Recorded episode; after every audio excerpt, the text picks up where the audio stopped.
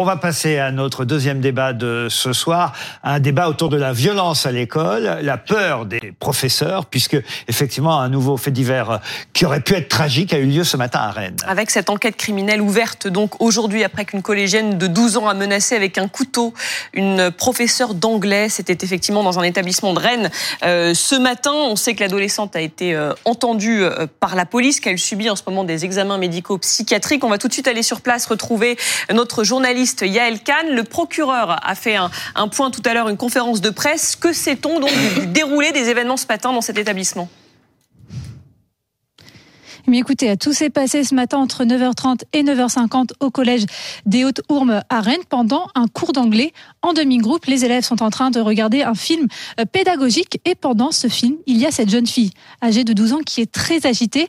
Elle ne cesse de lever le doigt. La professeure d'anglais va aller alors au fond de la classe la voir. Elle va s'asseoir à côté d'elle et lui demander ce qu'elle souhaite. Selon la professeure, la jeune fille va leur dire la phrase suivante. Je suis folle aujourd'hui, j'ai envie de tuer quelqu'un, j'ai envie de tuer les élèves qui ne m'aiment pas, la personne en face de moi. Ça s'est passé à Arras et je vais le faire. Elle dit ensuite à sa professeure qu'elle a apporté une arme et lui demande si elle souhaite voir cette arme. La jeune fille va alors sortir de son cartable une arme dont la lame fait 17 cm. C'est à ce moment-là que la professeure a décidé d'évacuer la salle. Tout va s'enchaîner très vite. Je vous propose d'écouter à ce sujet le procureur. La professeure d'anglais décide l'évacuation de sa salle et fait sortir euh, les élèves. Elle reste à ce moment-là, je dirais, avec euh, l'élève qui, à ce moment-là, se saisit du couteau et la menace. Le professeur sort de la classe avec euh, l'élève menaçante derrière elle. À ce moment-là, dans le couloir, les élèves sont devant, le professeur suit derrière avec dans son dos l'élève menaçante. La jeune fille de 12 ans est placée en retenue judiciaire. C'est une mesure euh, coercitive prévue pour les mineurs de moins de 13 ans. C'est valable pour une durée de 12 heures et ça ne peut être renouvelé qu'une seule fois. Nous ont rejoint sur ce plateau euh, Ilana Wazerstein, psychologue clinicienne. Bonsoir madame. Lisa Kamen-Hirzig, professeure des écoles et auteur de La Grande Garderie, un livre qui a beaucoup fait parler il y a quelques semaines euh, déjà.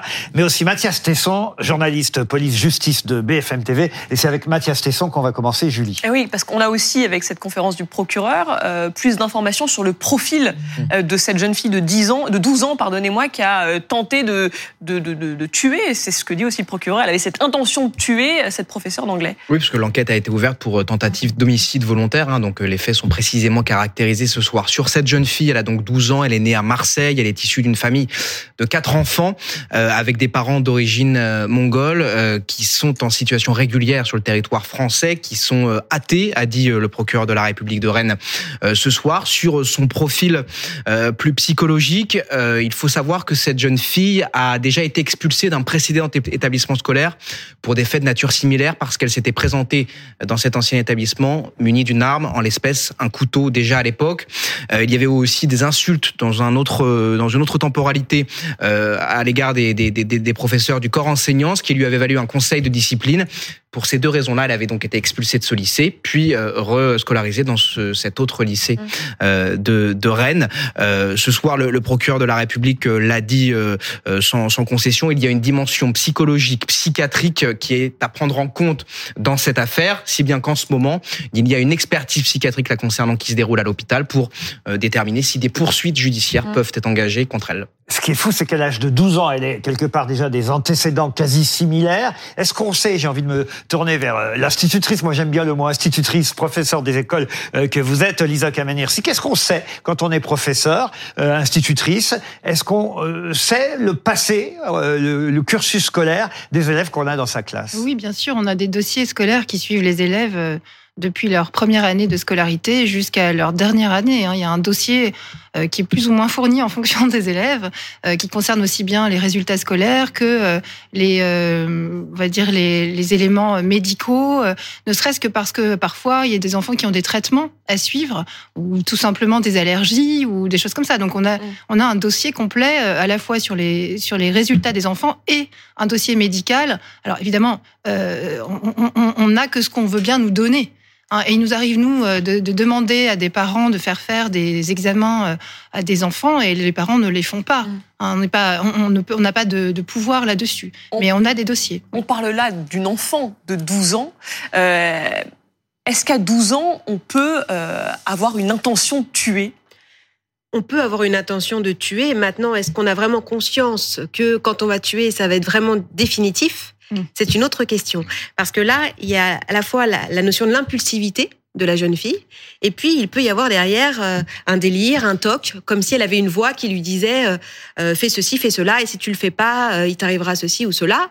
Est-ce qu'il n'y a pas aussi des challenges avec les autres enfants? Parfois, ils s'entraînent entre eux pour que la violence soit de plus en plus importante. Là, c'est aussi la question de la santé mentale, c'est-à-dire que la santé mentale de l'enfant, comment est-elle intégrée dans les classes? Voilà. Euh, Est-ce que, en tant que psychologue, si je parle au professeur, euh, comment ça va être interprété Est-ce qu'on va faire cas d'une dépression, par exemple, ou d'anxiété de l'enfant dans sa classe?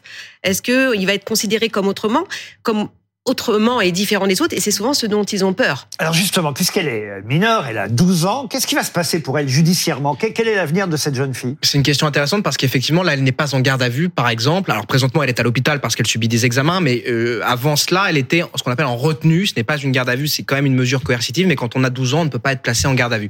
En ce qui concerne les suites, si euh, la justice détermine eh bien que euh, sa responsabilité peut éventuellement être engagée, eh bien, il pourrait y avoir des poursuites. Mais dans de très nombreux cas, lorsqu'il s'agit de, de, mineurs de cet âge-là, c'est-à-dire de moins de 13 ans, eh bien la justice prévoit une présomption de non-discernement, euh, c'est-à-dire qu'à cet âge, eh bien la justice considère que euh, on n'a pas conscience de ces actes et on ne peut pas être poursuivi pour cela. Mais cette présomption-là peut être levée dans certains cas lorsque des médecins considèrent que euh, le ou la jeune fille ou le, jeune garçon, eh bien, est comment dire, était conscient des actes qu'il a qu'il a réalisés. Voulez réagir, Fred Oui, j'avais une question, si vous me permettez, à, poser à Madame euh, Wasserstein, parce que euh, le procureur disait tout à l'heure qu'elle elle avait aussi envie de tuer les élèves qui ne l'aimaient pas. Et automatiquement, ça m'a fait penser aux tueries dans les, dans les écoles américaines. Alors, heureusement, en France, euh, l'accès aux armes est, quand même beaucoup plus limité qu'aux États-Unis.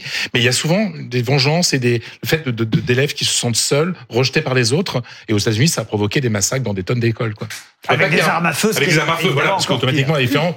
Euh, N'avez-vous l'impression qu'on est peut-être dans ce cas-là? Je ne sais pas si on est dans ce cas-là, mais ce qu'on peut voir comme lien, c'est que les jeux vidéo et les, et les séries sont de plus en plus violentes et on voit justement s'exercer comme ça des armes à feu. Euh, et donc, les jeunes qui ont moins justement de 13 ans, qui sont considérés comme euh, n'ayant pas encore leur discernement, la question est de savoir est-ce qu'ils font vraiment la différence, justement? On accuse souvent les jeux vidéo, je trouve parfois à tort, pardon, mais euh, je pense qu'il y a aussi l'exemplarité euh, et l'éducation des parents quand même Bien qui sûr. comptent peut-être plus que ce qu'ils voient sur les vidéos qu'ils sont pas obligés de reproduire. Qu'est-ce que vous en pensez? Moi, ce que je vois là-dedans, c'est l'échec du dogme de l'inclusion. C'est-à-dire que on fait croire aux gens, aux parents, aux élèves et aux enseignants au passage que euh, on peut mettre tout le monde dans la même école euh, au même âge euh, et que et que ça va bien se passer. Or, il y a des enfants comme il y a des adultes qui demandent des traitements différenciés pas seulement d'ailleurs des enfants qui ont des problèmes psychiatriques, hein, des, enfants qui ont des problèmes euh, physiques, euh, je sais pas, euh, qui sont handicapés, qui doivent avoir un, un, fauteuil roulant, ou des enfants qui ont besoin d'avoir un traitement particulier, des enfants qui ont des anxiétés, des phobies scolaires, et l'autisme par exemple. Et on met tous ces enfants-là dans la même classe avec des enseignants qui sont pas du tout formés pour, pour comment dire pour aider ces enfants-là euh, et qui alors on, les met dans la même classe avec des élèves qui sont euh, complètement différents les uns des autres. On doit leur enseigner la même chose au même moment. Hein. Je ne sais pas si vous vous rappelez du délire de faire la même dictée le même jour euh, partout en France. Euh, soi-disant comme on le faisait sous la Troisième République, si c'est jamais produit quand même. Hein. C'était un délire ministériel de plus, mais peu importe. Euh, donc l'idée, c'est toujours de mettre tout le monde à la même sauce, au même endroit, au même moment, et après, ben, que les enseignants se débrouillent avec ça, et d'ailleurs que les parents et les élèves se débrouillent avec ça aussi. D'où le titre de votre livre, hein, évidemment, la grande garderie, sauf qu'on n'en est quand même pas à la grande garde à vue. Est-ce que vous, vous avez peur quand vous enseignez qu'un élève, qu'une élève ait effectivement une arme blanche? Non, si j'avais peur, je n'irais pas travailler parce que je. Mais j'ai j'ai cette chance euh, de travailler à Paris euh, dans des jolis quartiers, dans des beaux quartiers, on va dire. Donc je me, je me retrouve pas avec euh, des, des agressions euh, quotidiennes. Cela dit, le cas de cette jeune fille visiblement est plus psychiatrique que euh, c'est pas c'est pas de la violence. euh, comment dire euh, problèmes religion. dans les beaux quartiers aussi. Oui, c'est ça, voilà, ça. Donc ça, ça, ça peut, ça peut arriver, mais j'irais pas travailler si j'avais peur. hein. Je, je, je- Gabriel j'ai- j'ai quand même, Atanzio, qui j'ai nous quand a même rejoint. encore le choix. Bonjour. Oh, bonjour à vous présenter. Vous êtes professeur agrégé d'anglais à la Sorbonne. Alors évidemment, ils sont plus âgés, euh, vos élèves. Vous, vous avez peur? Ah, aujourd'hui, euh, non. Donc, j'ai la de travailler à l'école de droit de la Sorbonne, mais j'ai travaillé cette année dans le secondaire, dans un lycée, et moi-même, j'ai été victime de violence, bien sûr. Enfin, j'ai été menacé de mort à deux reprises.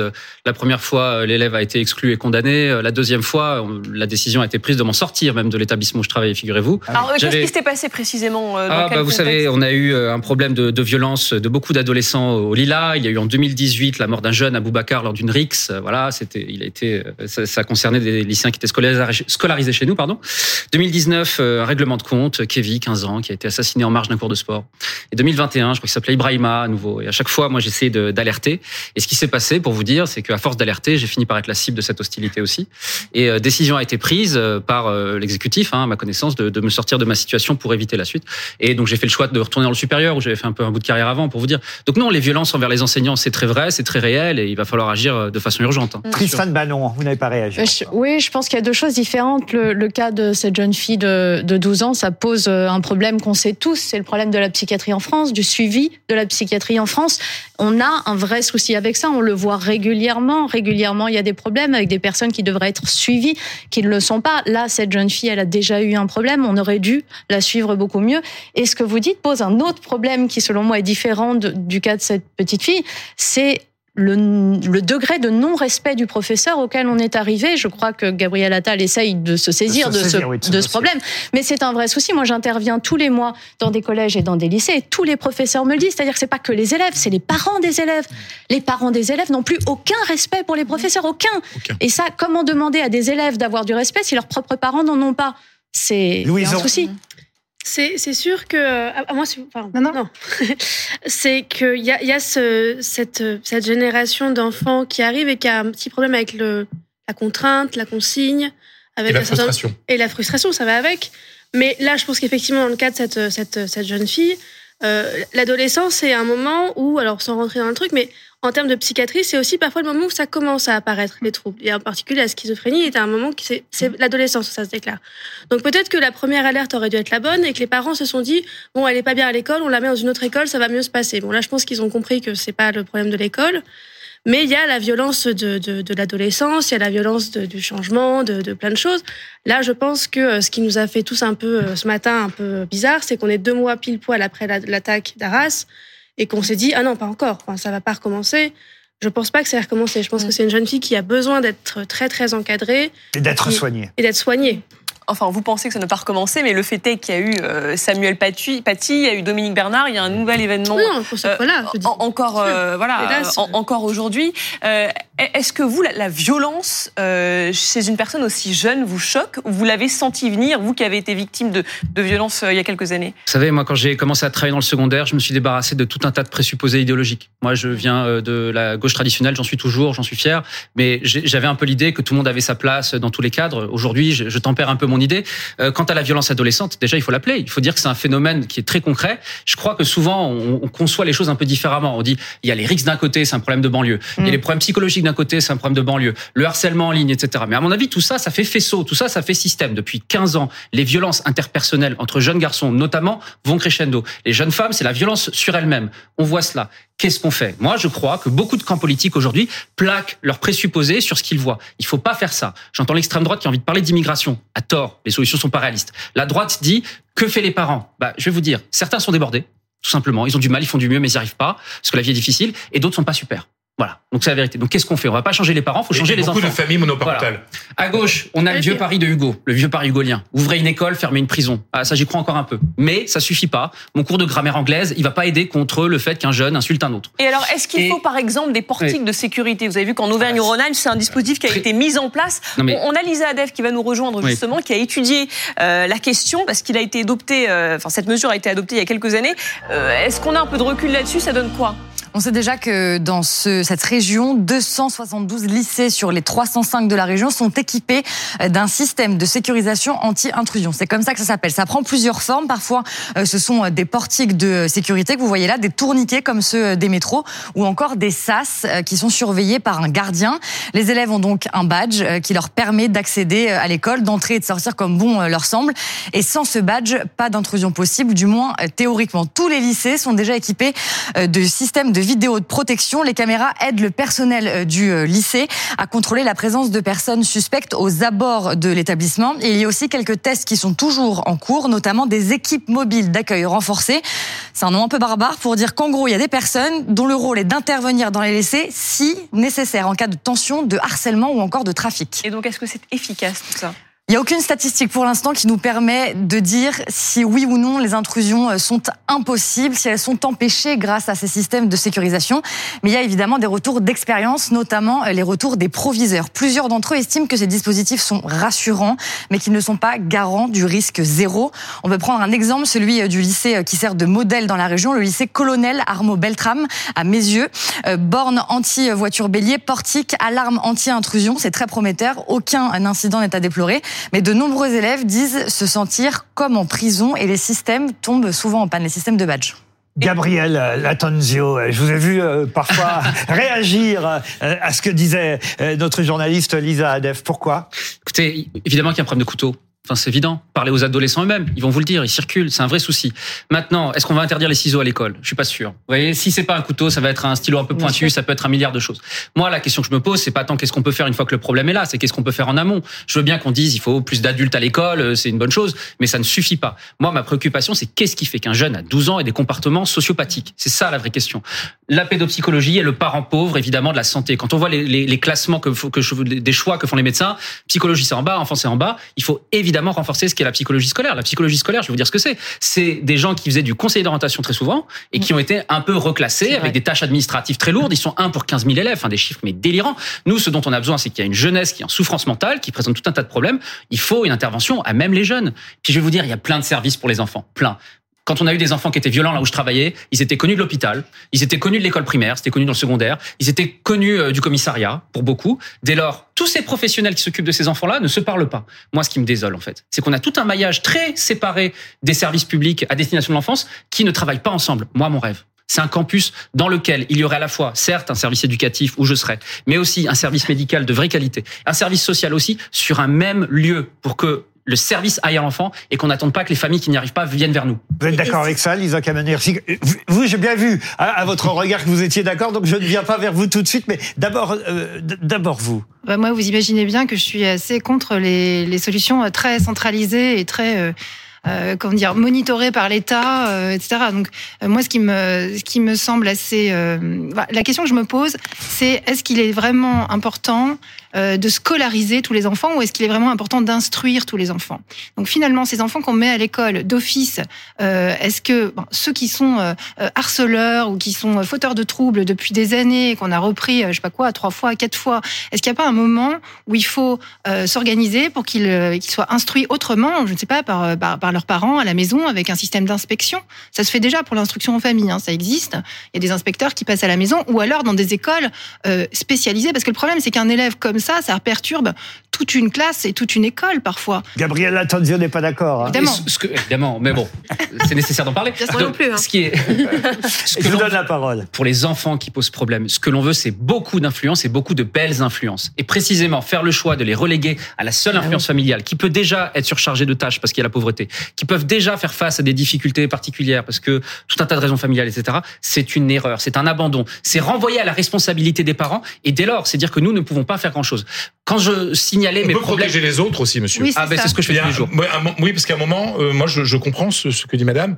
À un moment, tout a été essayé et on va pas, on va pas, Non. on va pas, on va Si pas, vous avez on va des pas virer enfants un à gamin à la première bêtise. J'ai 300 Mais- enfants. En- Moi, non, mais Mais moi j'ai un deux, j'ai deux enfants, j'ai deux enfants qui sont scolarisés. Moi, quand je les emmène le matin à l'école, je suis, euh, j'aime savoir que je vais les récupérer entiers le soir. Oui. Non, mais Et bien le entendu, problème, et moi, quand ils sont- quand je pardon, je travaille, je, prends des risques aussi. Je travaille dans le service public pendant un certain nombre d'années où j'ai pris des risques moi-même. Oui, mais alors, je pense juste que, avant, je pense que, Donc, je je pense m'en que fous l'État n'aimera jamais autant mes enfants que moi-même. Et je pense qu'aucun aucun parent euh, ne peut. euh, Et pourtant, vous les scolarisez auprès de l'État, non? Ou peut-être du privé, mais en tout cas, il va ça, ne vous regarde pas, mais.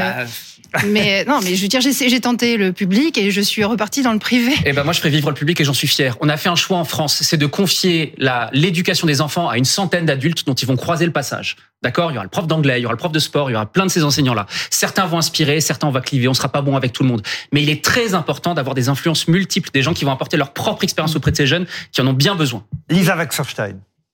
Enfin, alors, c'est-à-dire qu'il y a une prévention à avoir avec ces enfants. Euh, avant d'en arriver aux problèmes psychiatriques, aujourd'hui, je reçois de- énormément d'enfants qui sont en souffrance dans les collèges parce qu'ils trouvent pas leur place, parce qu'ils ont de l'anxiété et qu'en fait, on peut pas en parler parce que c'est tabou. Soit c'est tabou, on peut pas en parler avec les professeurs, soit euh, ils sont mal vus par les autres enfants. Donc, Euh, on en en fait, parle il y a pas. temps, hein. Attendez. S'il vous plaît, Euh, il y a des cours de maths, il y a des cours de français. Pourquoi il y aurait pas des cours sur la gestion des émotions? Pourquoi il y aurait pas des cours sur, euh, euh, bah en fait, comment on fait pour se respecter l'un l'autre Comment on apprend le discernement? Là, il y a un problème. Et en ça, c'est à à la maison, ça. Ça s'appelle l'éducation à la maison. Bah oui, mais en fait, si- mais ça ne se fait pas à la maison. Ça se fait déjà, Ça ne se fait pas à la ça se maison. fait Il faudrait déjà. que ça se fasse à l'école. Et en plus de ça, aujourd'hui, les enfants qui sont suivis en psychothérapie, c'est un luxe.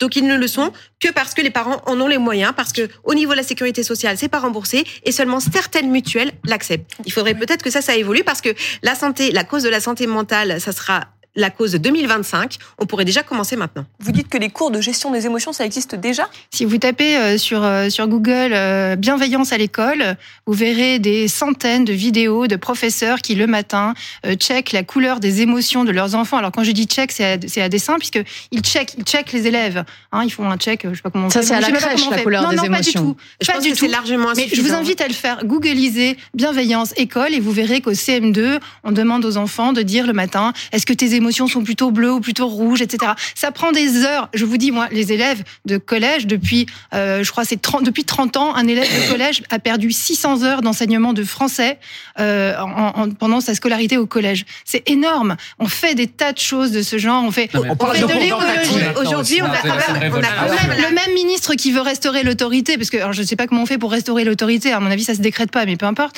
Le même ministre qui veut restaurer l'autorité aujourd'hui voulait nous, nous imposer les cours d'empathie il y a deux mois. Vous vous, vous rappelez cette histoire Et c'est quand même fascinant que euh, et plus et plus on veut mettre de l'empathie, et plus on en met, et plus on met de bienveillance à l'école, et mais moins ça Il marche. manque d'un Il suivi faut psychologique et instruire- pardon, psychiatrique il faut de à l'âge instruire- adulte. Gabriel il faut Latonne, instruire les élèves. je me demandais plus on leur donnera de, de, de, Putain, de ouais. connaissances et de savoir, moins énervé, ils seront Gabriel. violents. Non, mais Ils s'ennuient à l'école. Bah, euh, moi, en tout cas, Parler de la couleur des émotions quand on a 10 ans, c'est pas intéressant. Mais Parler d'histoire de France et de mathématiques, c'est intéressant. Je vais vous dire, madame, en fait, ce qui, ce qui me révolte, je, je sais que lors de la sortie de votre livre, vous avez dit beaucoup de choses, beaucoup de mal, en fait, de certains collègues. Et je suis d'accord avec vous que ce qu'on fait est perfectible. Mon cours le premier. Vraiment, sincèrement, il faut qu'on se questionne sur comment faire mieux.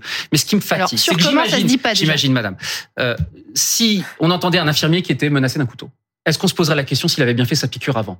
Je suis fatigué des moments où l'on voit des enseignants qui souffrent. La première réaction qu'on se pose, c'est est-ce que les choses sont bien faites? Quand Monsieur Paty est mort, quelle a été la seule mesure concrète qui a été mise en place? Ça a été une formation à la laïcité parce qu'on se demandait si les enseignants savaient bien le faire. Mais je suis Assez. contre, mais je suis qu'ils sont en danger à cause de ça? Non, Bah ce qui est, non, ce qui a mis en Bah danger oui. Monsieur Paty, c'est l'islamisme, c'est absolument pas la qualité de son cours. Donc disons les choses simplement. Donc moi, ce que je dis, plutôt et que de aussi dire ses collègues qui l'ont dénoncé. Hein, Les qui l'ont pas soutenu. Ne me faites pas dire, enfants. ne me faites pas dire ce que je n'ai pas dit. Non, non, mais vous avez chargé la d'un d'un enseignant un peu idéaliste. Voilà, c'est- un peu des fantasmes. Moi, la plupart de mes collègues, je les admire, je les encourage. Mais je pense qu'il faut qu'on les aide, pas qu'on fasse l'examen critique systématiquement. Et puis, excusez-moi, aujourd'hui, on a quand même certaines connaissances sur le cerveau. On peut agir sur nos pensées, sur nos émotions et nos comportements. C'est pas juste de connaître les émotions, mais comment concrètement on peut être heureux, on peut s'en donner les moyens, vraiment. Parce qu'il y a des aussi. connaissances concrètes qui sont aussi intéressantes. L'histoire du cerveau est aussi intéressante que l'histoire de la France.